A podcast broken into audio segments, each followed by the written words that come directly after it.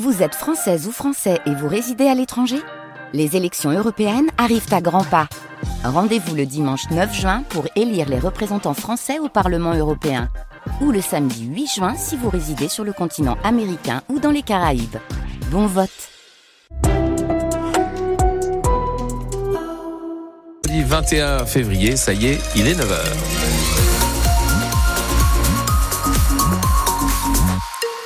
Les infos Louise Buins.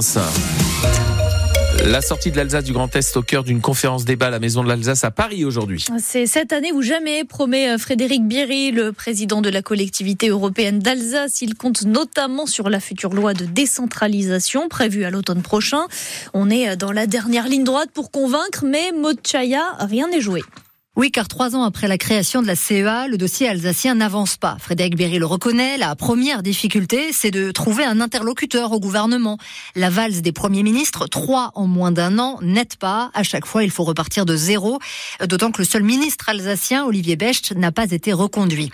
Frédéric Berry veut rester optimiste. Il brandit ses consultations citoyennes avec 150 000 participants et il vise la loi de décentralisation annoncée encore pour cette année. Sauf que cette loi ne semble pas être une priorité pour Gabriel Attal.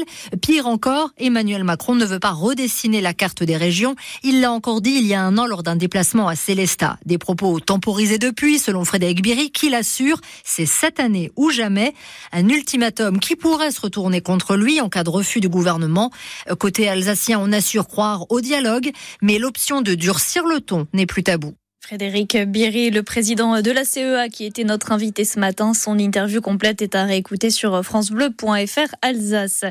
Plus que la sortie de l'Alsace du Grand Est, le gouvernement planche sur la sortie de crise avec les agriculteurs. À trois jours de l'ouverture du salon de l'agriculture à Paris, Gabriel Attal euh, va faire de nouvelles annonces dans une conférence de presse qui va démarrer euh, d'une minute à l'autre maintenant.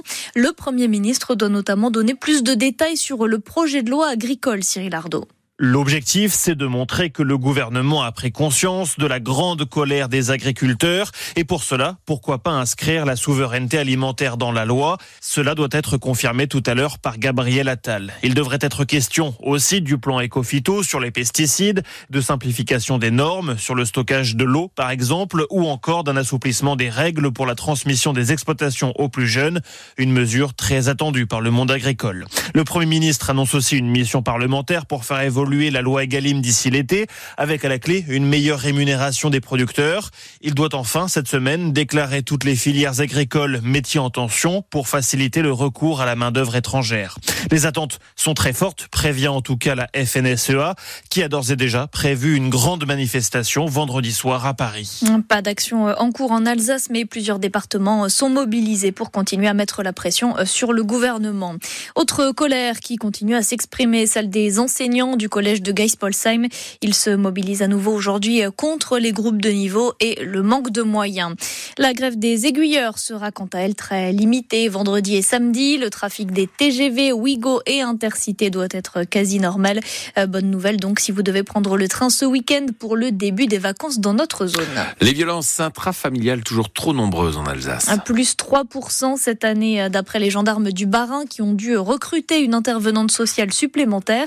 Le rôle est d'accompagner les victimes et elles sont euh, devenues incontournables, estime le général Jude Vino, euh, commandant du groupement de gendarmerie départementale du Bas-Rhin. Ah mais c'est indispensable, on ne saurait plus faire sans. C'est vraiment euh, un rouage essentiel dans la prise en compte de la victime, puisque aujourd'hui l'action de la gendarmerie est tournée vers la victime. Donc comment on la reçoit, comment on écoute sa parole, comment on la traite, comment on répond à son besoin. Et donc il y a, il y a euh, un besoin, une réponse qui est une réponse pénale. Donc là, on fait l'enquête judiciaire sous les ordres de la procureur de la République. Et on a également un besoin exprimé pour lequel le gendarme n'a pas de compétences. C'est le besoin d'accompagnement social. Et c'est là où l'intervenant social trouve toute sa place. Elle libère le gendarme de cette partie qui n'est pas le cœur de son métier et elle vient apporter une plus-value, un complément. Les intervenantes sociales sont de plus en plus sollicitées. Leurs interventions ont bondi de 8% en un an. Arrêtez votre délire, vous tuez le carnaval. Les mots et la colère d'un habitué du carnaval de Roppenheim. Ce week-end, le maire a refusé qu'il défile avec sa bande de copains à bord d'un char sur le thème du film Ghostbusters. Il ne respectait pas les règles de sécurité, selon l'élu. Les Ghostbusters, comme ils s'appellent, ont bien l'intention de se rattraper au carnaval de Wissembourg dimanche prochain. Hormis les carnavals, ce sont les marchés de Noël qui font la renommée de l'Alsace. En 2023, ils ont attiré beaucoup plus de monde que d'habitude. 3,3 millions de visiteurs à Strasbourg, c'est un record absolu. Il y aura du monde également ce soir pour l'entrée au Panthéon de Misak Manouchian, ce résistant communiste arménien tué sur le mont Valérien par les Allemands en 1944. La cérémonie démarre à 18h30 et vous pourrez la suivre en direct et en vidéo dès 18h15 sur francebleu.fr Alsace.